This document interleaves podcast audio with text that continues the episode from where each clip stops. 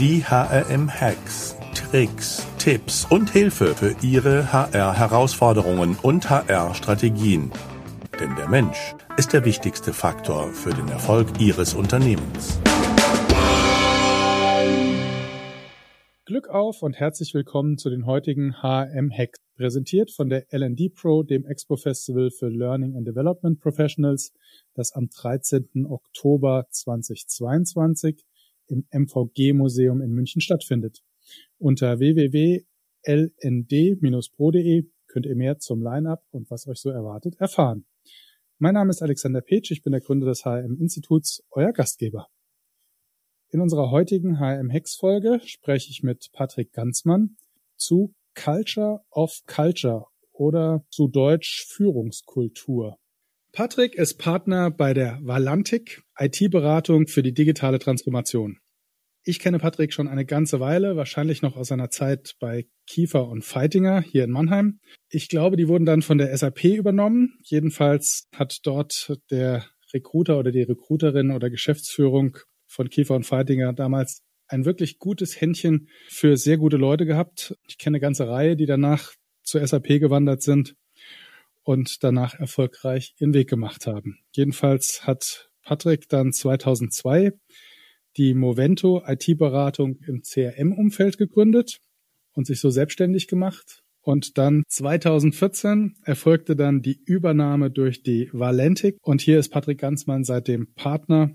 Und ich würde mal sagen, auch hier hat die M&A-Abteilung oder Geschäftsführung ganze Arbeit geleistet, denn Patrick ist weiterhin voll engagiert und unternehmerisch bei Valantik tätig. Herzlich willkommen, Patrick Ganzmann. Vielen, vielen lieben Dank, äh, Sascha. Danke für das Intro. Ähm, wir hatten es äh, im Vorgespräch kurz davon und wie, wie du jetzt Key von Feitinger äh, erwähnst, auch nochmal ein Link zu einem deiner früheren äh, Podcasts, Time to Hire. Wir waren damals im Jahr oder wir befinden uns im Jahr 1995, als ich zu Key von Feitinger gestoßen bin. Also meine Bewerbung habe ich aufgrund einer äh, Stellenanzeige in der FAZ geschrieben, in Search of Excellence. Und in meiner Hybris habe ich gedacht, äh, da bist du irgendwie angesprochen, habe an einem Donnerstag, ähm, nee, an einem Wochenende äh, die, die Zeitung gelesen, die FAZ gelesen, habe die Bewerbung eingeworfen in den Briefkasten, ja, postalisch, wie das damals üblich war, habe die Einladung bekommen für den darauffolgenden Donnerstag per Anruf. Also, ich habe mich angerufen und gesagt, kannst am Donnerstag vorbeikommen war am Donnerstag in Mannheim, also fünf Tage später, und bin mit einem Arbeitsvertrag in der Tasche zurück, den ich am Wochenende unterschrieben habe und wieder zurückgeschickt habe. Das war Time to Hire 1995 und ist die Geschichte, die sich jeder Recruiter bei uns anhören muss, wenn es um das Thema Speed und Geschwindigkeit und Prozess geht. Das war nämlich richtig, richtig geil. Ja, Patrick, ich kenne dich ja als engagierten Unternehmer, der sich immer viel Gedanken über das Thema Führung und Aufbau seines Unternehmens schon immer gemacht hat. Und als du dann mit der Themenidee Culture of Culture für diesen Podcast kamst, musste ich erstmal googeln, ob ich darunter eigentlich dasselbe verstehe oder denke zu verstehen, was man irgendwie darunter verstehen könnte. Und von daher gleich die erste Frage, was meinst du denn damit? Ja, wenn du Culture of Cultures gegoogelt hast, dann kommst du relativ schnell auf, auf die Seite eines IT-Beraters, eines global aufgestellten IT-Beratungshauses. Und wenn man da nachliest, dann ist Culture of Cultures das Zusammenarbeiten von Menschen unterschiedlicher, äh, unterschiedlicher Herkunft, ja, ungeachtet mit, mit Hochhalten von Diversität, ungeachtet von Geschlecht, sexueller Orientierung. Das ist dort Culture of Cultures. Für uns ist das eine Selbstverständlichkeit. Ja, also das ist noch nicht, nicht, noch nicht Culture of Cultures. Wenn wir von Culture of Cultures sprechen, dann sprechen wir davon, dass wir, dass wir Teams zusammenbringen wollen, dass wir die kleinsten Einheiten in einem Team, nämlich den Menschen, das Individuum, in seinem in seinem Wirken beachten wollen, seinem Wirken Raum geben wollen, von ihm in seinem Team und die Teams untereinander. Das standortübergreifend, disziplinenübergreifend, länderübergreifend.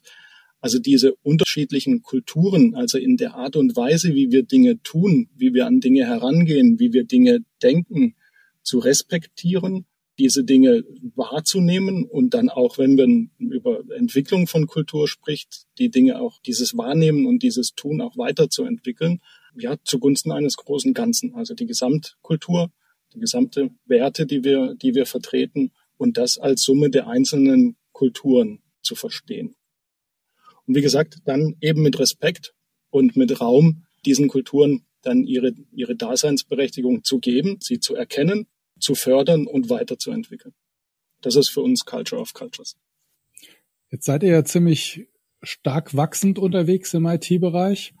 Ist das auch eines der Grundvoraussetzungen nicht auch für so ein starkes Wachstum, dass man diese Fähigkeit hat, diese unterschiedlichen Kulturen und vor allen Dingen, so wie du es gerade beschrieben hast, ja nicht nur auf persönlicher Ebene, sondern auch durchaus in, auf Teamebene, ich sag mal, zu fördern, zu, auszuhalten, zu managen, die Einstellung dazu zu fördern? Ich weiß nicht, ich glaube nicht, dass es eine Voraussetzung für Wachstum ist. Also du kannst auch anders wachsen und es gibt sicherlich auch Unternehmen, die, die diesem Aspekt nicht den, den Stellenwert äh, einräumen wie wir und die wachsen ja auch. Ähm, die Frage ist aber, wie will ich wachsen? Also welchen Wachstumspfad möchte ich denn eigentlich? Was ist mir wichtig? Und wie will ich nachhaltig wachsen?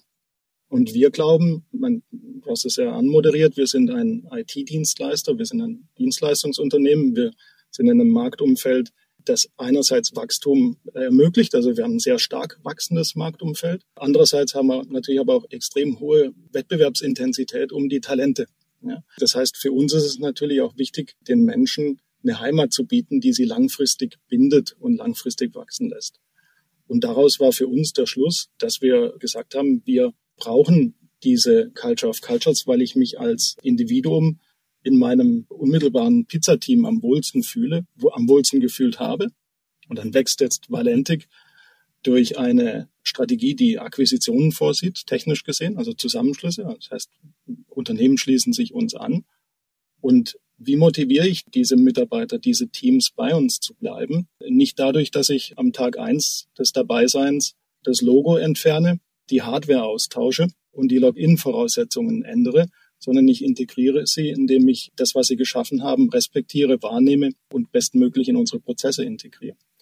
Und das in einer Art und Weise, eine Geschwindigkeit, eine Intensität, die dem Team Rechnung äh, trägt oder dem, dem beitretenden Unternehmen Rechnung trägt. Vorsichtig, mit Weitblick und mit dem Ziel, dass wir eben alle auch an Bord halten wollen. Wenn die Voraussetzungen gegeben sind, wenn das die Wachstumsstrategie eines Unternehmens ist, so wie es unsere ist, dann ist es eine gute Strategie, das über eine Culture of Cultures zu tun. Es gibt aber auch Unternehmen am Markt, die, äh, die diese Strategie so nicht verfolgen. Jetzt ist das hier ja der HM Hex Podcast. Was fangen wir mal mit den Hacks an. Was sind denn deine Hacks, um so eine Culture of Culture Cultures aufzubauen und zu entwickeln? Ja, was man vielleicht schon bei meinen ersten Antworten gemerkt hat, ich glaube, man braucht den Willen, klassische Denkmuster zu hinterfragen. Ähm, was ich immer wieder feststelle, ist, dass wir gerade im, im deutschsprachigen Raum doch stark in, in Hierarchien denken, in Planung, in zentraler Steuerung. Da sind wir gut drin. Und da, so sind auch viele Menschen und auch unsere Mitarbeitenden ganz häufig sozialisiert. Ja. Und diese klassischen Denkmuster grundlegend aufzubrechen, das ist mal das Erste, was es braucht. Also in anderen Organisationsführungsformen zu denken, sich holokratische Ansätze anzuschauen, agile Organisationsformen. Und bei uns liegt ein wesentlicher Erfolgsfaktor, und das war sicherlich das erste Mal, dass man der klassische Denkmuster durchbrochen hat, ähm, dass wir als Valentik als Partnerschaft organisiert sind, mit verteilter, wahrlich verteilter Entscheidungskompetenz und mit Entscheidern, die, die in den jeweiligen Standorten, in den jeweiligen Teams auch befähigt sind, Entscheidungen treffen zu können und treffen zu dürfen. Und was meine ich mit klassischen Denkmuster da aufzubrechen? Das ist nicht selbstverständlich. Selbstverständlich sind zentrale Planungsprozesse, Budgetprozesse und Prozesse, die diese zentrale Planung und Budgets runterbrechen in einzelne Organisationen, Standorte und Teams und dann ein entsprechendes Plan-Ist-Controlling stattfindet. Und weniger die Freiheit, Unternehmer als Unternehmer weiterhin wirken zu lassen und diesen Unternehmern diesen Raum zu geben und das Unternehmertum zu fördern. Und das ist das sind Beispiele dafür, wie man klassische Denkmuster hinterfragen kann und auch durchbrechen kann. Aber für eine Culture of Cultures eine ganz, ganz wichtige Voraussetzung aus meiner Sicht. Also eine, eine starke Dezentralität sozusagen. Also genau, weil die Kulturen sind ja, die Kulturen sind ja dezentral. Ja, sie mhm. sind wenn, wenn wir uns als Beispiel nehmen, wir sind, äh, wir sind äh, mittlerweile in zwölf Ländern vertreten, haben äh, eine hohe zweistellige Anzahl an Standorten ähm, durch das Wachstum, was wir hingelegt haben in den, in den letzten Jahren. So sind diese Teams ja tatsächlich dezentral agierend und betreuen dezentral ihre Kunden. Und, und da ist es unheimlich wichtig, was heißt wirken in so einem Team, in einem Dienstleistungskontext wie unserem. Wirk heißt, dass ich in IT-Projekten, in Beratungsprojekten in der Lage sind, meinem Kunden Zusagen zu machen. Zusagen zu machen über, über Budgets, über Termine, über Qualität, über Verfügbarkeit von Kapazitäten. Eine dezentrale Entscheidungsbefähigung äh, erlaubt dem Projektleiter darüber konkrete Zusagen zu machen oder zumindest dem Standortmanager oder dem Partner diese Zusagen zu machen. Zentrale Entscheidungsinstanzen äh, leben dann von äh, Freigabeprozessen, die durch die Hierarchien durchgeschleust werden müssen, bis eben Preise abgestimmt sind, Termine abgestimmt sind, Risikoanalysen durchgeführt worden sind. Und, und wir merken einfach, dass unsere Kunden das sehr wertschätzen, wenn wir sehr direkt mit Entscheidungsträgern sprechen können oder unsere Kunden mit Entscheidungsträgern sprechen können. Aber das muss man zulassen. Das ist ein gewollter Prozess, ähm, das so zu machen und nicht zu zentralisieren. Hm. Also die Hörer des Podcasts werden sich vielleicht an Frank Breckwold erinnern, der das ja mit seinen Friseurläden genauso äh, zum Erfolg gebracht hat, indem er auch ganz starke Dezentralität gesetzt hat. Und wenn man den jahrelangen Erfolg von Mediamarkt Saturn sich anguckt, der ja gerade in Anführungszeichen rückgängig gemacht wird durch eine neue Zentralität, dann war es eigentlich das, was Jahrzehnte, jahrzehntelang da den Erfolg ausgemacht hat. Also spannender Ansatz und sehr erfolgreicher Ansatz, wenn man ihn entsprechend konsequent verfolgt. Absolut. Sicherlich nicht überall passend. Ja? Ähm, es gibt sicherlich Branchen und Bereiche, wo es, sich, wo es sehr gut ist, wenn man äh, zentrale Entscheidungsstrukturen hat und die auch durchexerziert. Ja? Aber gerade für, den, für unseren Sektor, für ein Dienstleistungsunternehmen, insbesondere im IT-Umfeld, was ja extrem dynamisch auch ist. Das heißt, wir haben ja wöchentlich, monatlich Innovationen, die wir, äh, die wir sehen am Markt, äh, die wir beurteilen. Unsere Kunden, die Innovationen sehen, wie sie ihre Geschäftsmodelle digital unterstützen können und, und optimieren können.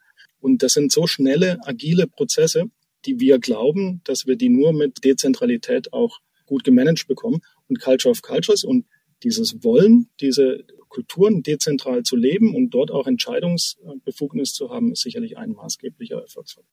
Okay, jetzt hat man den Willen dezentral die klassischen Denkmuster durchbrochen. Wie gehst du dann vor oder wie seid ihr vorgegangen? Das nächste ist, dass wir diese Denkmuster und dieser Willen in, ein, in, in Führungsprinzipien übertragen. Also unsere Führungskräfte haben diesen Gestaltungsauftrag, das zu tun, ähm, haben den Freiraum, so zu handeln und nehmen das auch wahr als ihre Aufgabe, als Führungskraft ihre Teams wachsen zu lassen, die Menschen äh, mit den Menschen äh, gestalterisch tätig zu werden was heißt es, äh, sich Services zu entwickeln für unsere Kunden, technologische Kompetenz sich anzueignen, Dienstleistungen zu entwickeln, die unseren Kunden Benefit bringen. Und das ist der Gestaltungsauftrag, den unsere Führungskräfte haben. Und, und das ist eines unserer Leadership-Prinzipien. Das ist der nächste Schritt. Also das eine ist, sich zu überlegen und den, den Willen zu entwickeln und die Führungskräfte, dein Leadership-Team dahin zu entwickeln, diese, diese Prinzipien äh, in, die, in die Organisation hintragen. Mhm. Und wahrscheinlich auch zu befähigen. Also zu befähigen, ja, weil dann, dann auch dort herrschen äh, traditionelle Denkmuster vor. Und äh, gerade wenn man äh, Führungskräfte in das Unternehmen holt und sehr erfahrene Mitarbeiter und Führungskräfte mit an Bord holt, ist eines äh, der wichtigsten Elemente äh, im Onboarding und im Bekanntmachen mit unserer Kultur und der Art und Weise, wie wir denken und wie wir entscheiden, dass diese, äh, dass diese, diese Prinzipien für uns wahrlich gelten. Mhm. Was für Prinzipien beinhaltet das noch? Das sind unterschiedliche Handlungsprinzipien. Das ist dann eigentlich das nächste Wichtige, was wir uns vorgenommen haben. Gelebte Werte und Prinzipien. Wir haben Werte für uns entwickelt. Bei uns sind es die fünf wesentlichen Werte Partnerschaft, Unternehmertum, Fairness, One Firm und operative Exzellenz. Diese Werte sind für uns das Grundgesetz. Aber diese Werte sind operative Exzellenz, ist ein, ist ein Wert, den wir anwenden und da geht es darum, wie hat eigentlich dieser Wert im täglichen einen, einen Einfluss auf das, auf das Arbeiten, auf das Handeln, auf das Denken. Und operative Exzellenz als ein Beispiel heißt für uns, dass in allem, was wir tun, äh, wir die bestmögliche Qualität erreichen wollen und liefern wollen. Und das ist für uns schon ein Wert, den wir ständig challengen. Das heißt, wenn wir bei uns intern Prozesse optimieren, Systeme einführen, wenn wir für Kunden tätig sind, dann fragen wir uns, ist das operativ exzellent, was wir hier gerade machen? Also wir challengen gegen unsere Werte. Und das ist sicherlich auch, das gehört zu unseren Prinzipien, ja, dass wir diese, diese Werte zum Leben erwecken wollen. Oder Fairness. Fairness ist häufig ein recht weicher Wert. Ja, wer will denn nicht fair sein? Aber wenn man äh, Fairness im täglichen Leben äh, wahrlich umsetzt, dann bedeutet es nicht nur äh, faire Bedingungen zu schaffen, faires Entgelt, faire Belastung, ähm, sondern das heißt auch in, in Teams reinzuschauen und zu gucken, wo sind die, die Menschen, die mehr Beitrag leisten als andere und wie geht man auch mit den Menschen um, die diesen Beitrag nicht leisten können. Ja, ist es dann fair und, und wie lange ist es fair, diesen Menschen auch Wege zu eröffnen, sich im Team auf operativer Exzellenz ja, äh, zu bewegen äh, oder ist es fair, sich auch von Mitarbeitern zu trennen? Und dann wird es natürlich sehr hart. Dann sind auch schwierige Gespräche unter einem Wert Fairness bei uns. Nicht die Regel zum Glück, aber dann erforderlich. Mhm. Anderer Wert hast du gesagt, One Firm. Ist das aber nicht genau das Gegenteil von Dezentralität? One Firm leben wir im Wesentlichen im Sinne von One Brand. Es gibt bei uns nur eine. Das heißt, wenn Unternehmen zu uns kommen, äh, dann werden die über die Zeit hinweg Teil von Valentic. Das ist der eine Aspekt, das ist der, der Brandwert. Und das andere ist, One Firm ist natürlich auch Denken und Handeln im, im Rahmen unserer Vision, unserer Zielsetzung als Valent und, äh, und dahin streben. Und das hat dann auch wieder viele Aspekte. Zum Beispiel über kostdivisionale Zusammenarbeit.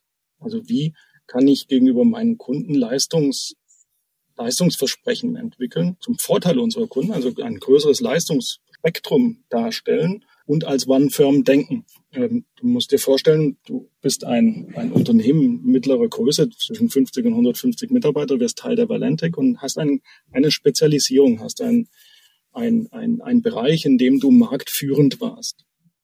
Und nun hast du mit Valentec einen Instrumentenkasten an der Hand, mit dem du einen Kunden im Rahmen der Digitalisierung fast end-to-end -end bedienen kannst. Ähm, und wann Firmen denken, heißt dann auch, dass wir gemeinsam mit unseren Kunden genau diese Breite auch durchdenken und diese Angebote auch durchdenken.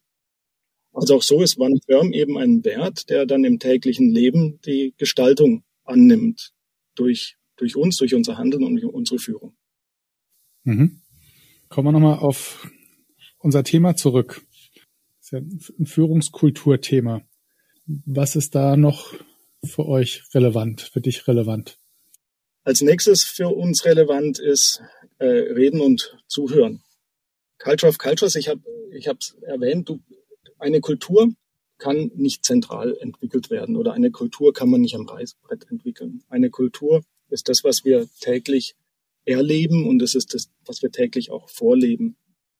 Und wenn Menschen, Teams ähm, zusammenkommen, dann kommen Teams auch immer mit einer Vorprägung und Menschen kommen mit einer Vorprägung zusammen.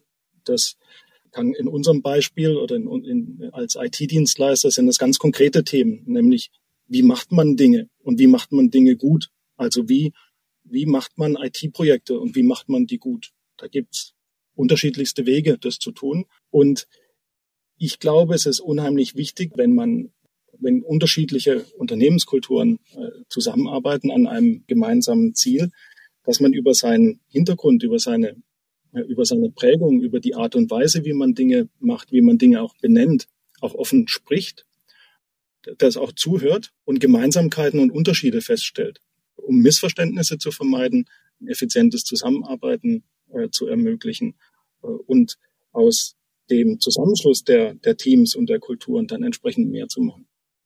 Habt ihr das irgendwie, ich sag mal, etwas fe fester ge gezurrt, sage ich mal? Gibt es da festgelegte Routinen?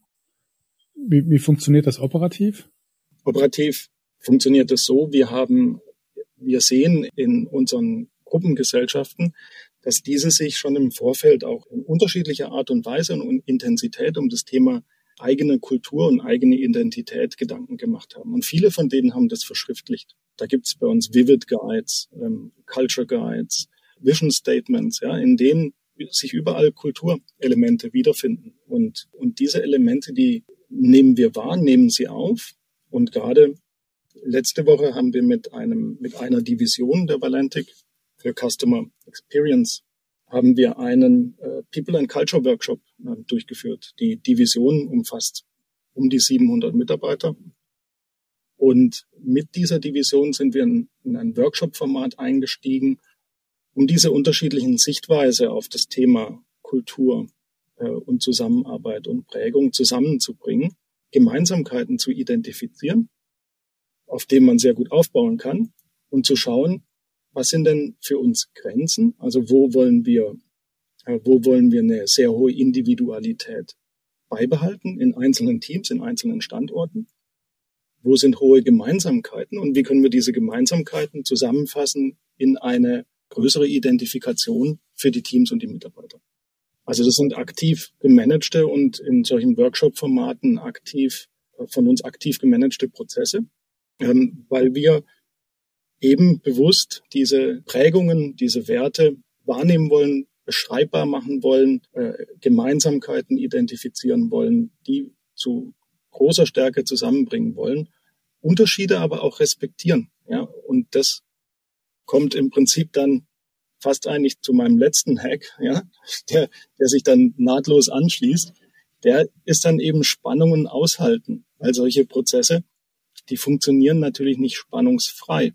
Und das ist auch etwas, was wir ganz bewusst machen. Wir, wir halten bewusst Spannungen aus. Zum einen unseren Werten und Kultur entspricht, ja, es aus meiner Sicht aber auch schlicht effizient ist. Wir halten Spannungen aus bis zu einem Grad, wo wir sagen, jetzt wird, äh, jetzt wird es ineffizient. Also ab jetzt fangen wir an, uns auszubremsen. Und dann müssen Spannungen auch sehr schnell und sehr konstruktiv gemeinsam gehoben werden.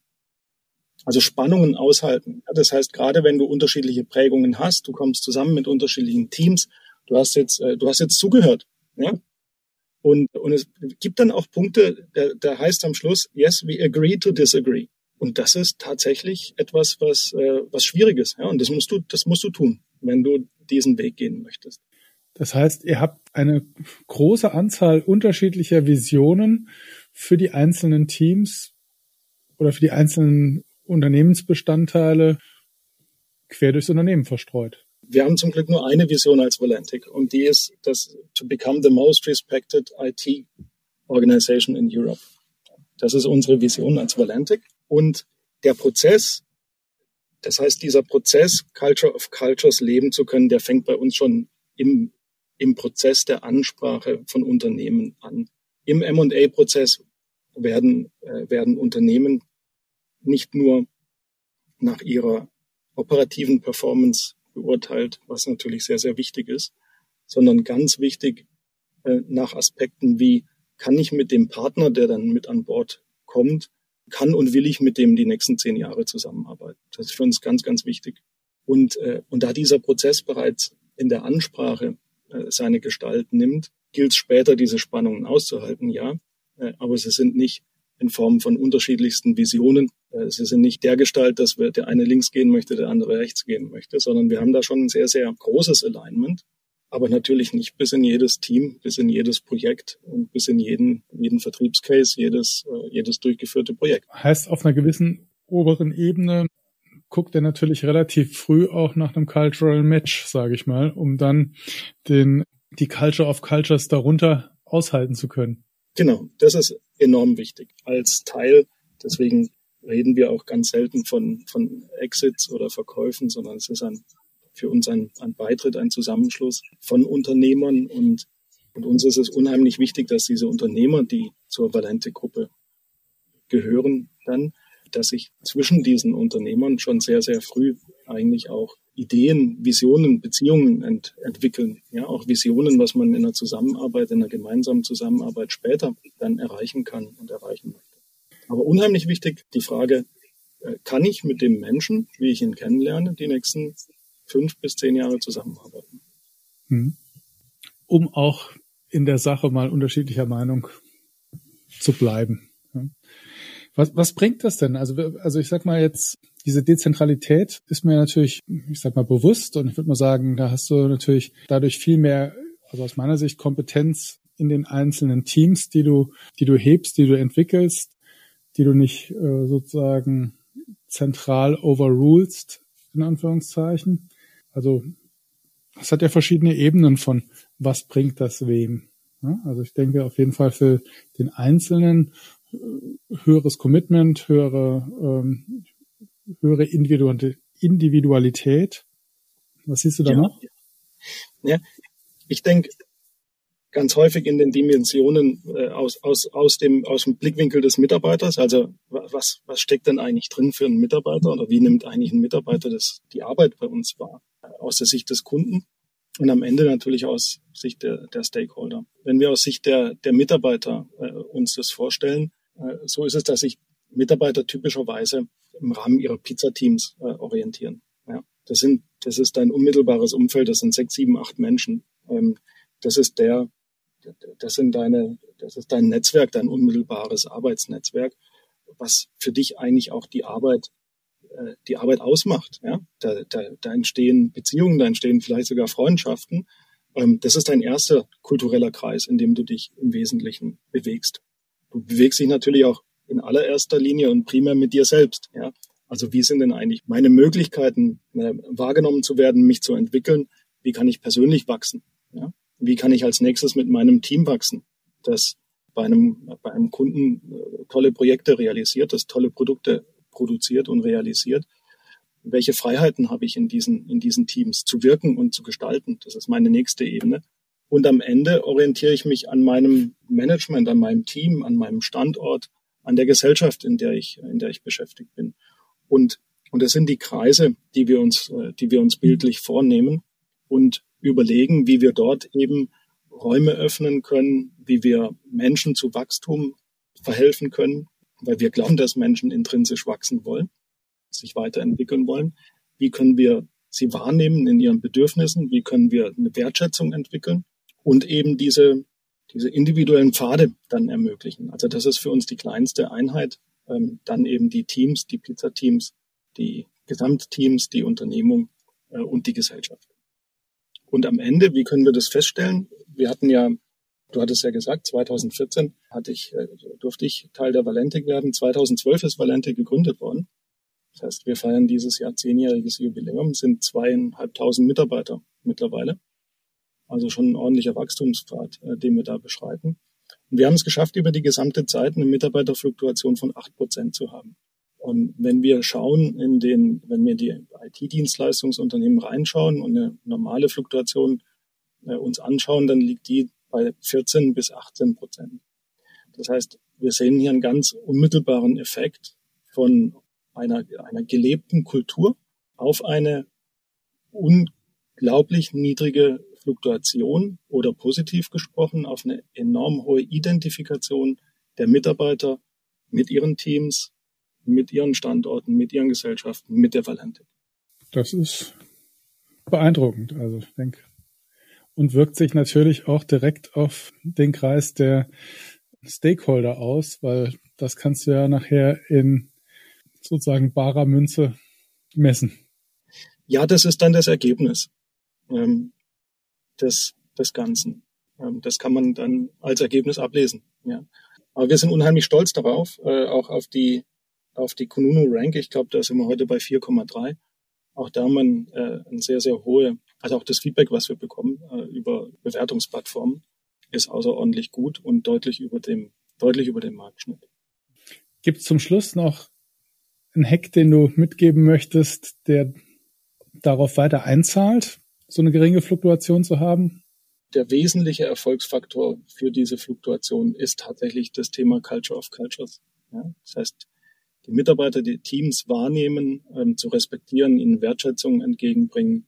Das ist der Kern, weshalb wir in dieser Branche eine, eine so niedrige Fluktuation schlussendlich aufweisen. Ja? Und das ist das, was ich auch meinte. Das eine ist, äh, sich die, die Werte zu geben, die Ziele, äh, die Ziele zu geben. also auch äh, wahrhaftig zu leben und durchzuhalten, ja, durchzumanagen, durch dein Leadership-Team, das Leadership-Team zu befähigen, ihnen auch wiederum die Räume zu geben. Ja, das ist die Mühen, die dahinter stehen, die nicht zufällig sind, sondern die, die ganz gezielt Teil, Teil der Valentik-Reise ist. Ja, Patrick, herzlichen Dank. Spannendes Thema. Ich denke, da könnte man noch eine Stunde drüber reden und hat bestimmt noch viele Detailaspekte, die zwischen Erfolg und Misserfolg nah beieinander liegen. Also schön, dass du da warst. Sehr gerne. Herzlichen Dank für die Einladung. War mir ein Vergnügen, den Abend heute. Ja, und wenn ihr es nochmal nachlesen wollt oder die einzelnen Hacks als Checkliste, einfach hm.de Patrick Ganzmann eingeben oder Culture of Cultures und dann werdet ihr fündig. Glück auf und bleibt gesund und denkt dran, der Mensch ist der wichtigste Erfolgsfaktor für euer Unternehmen.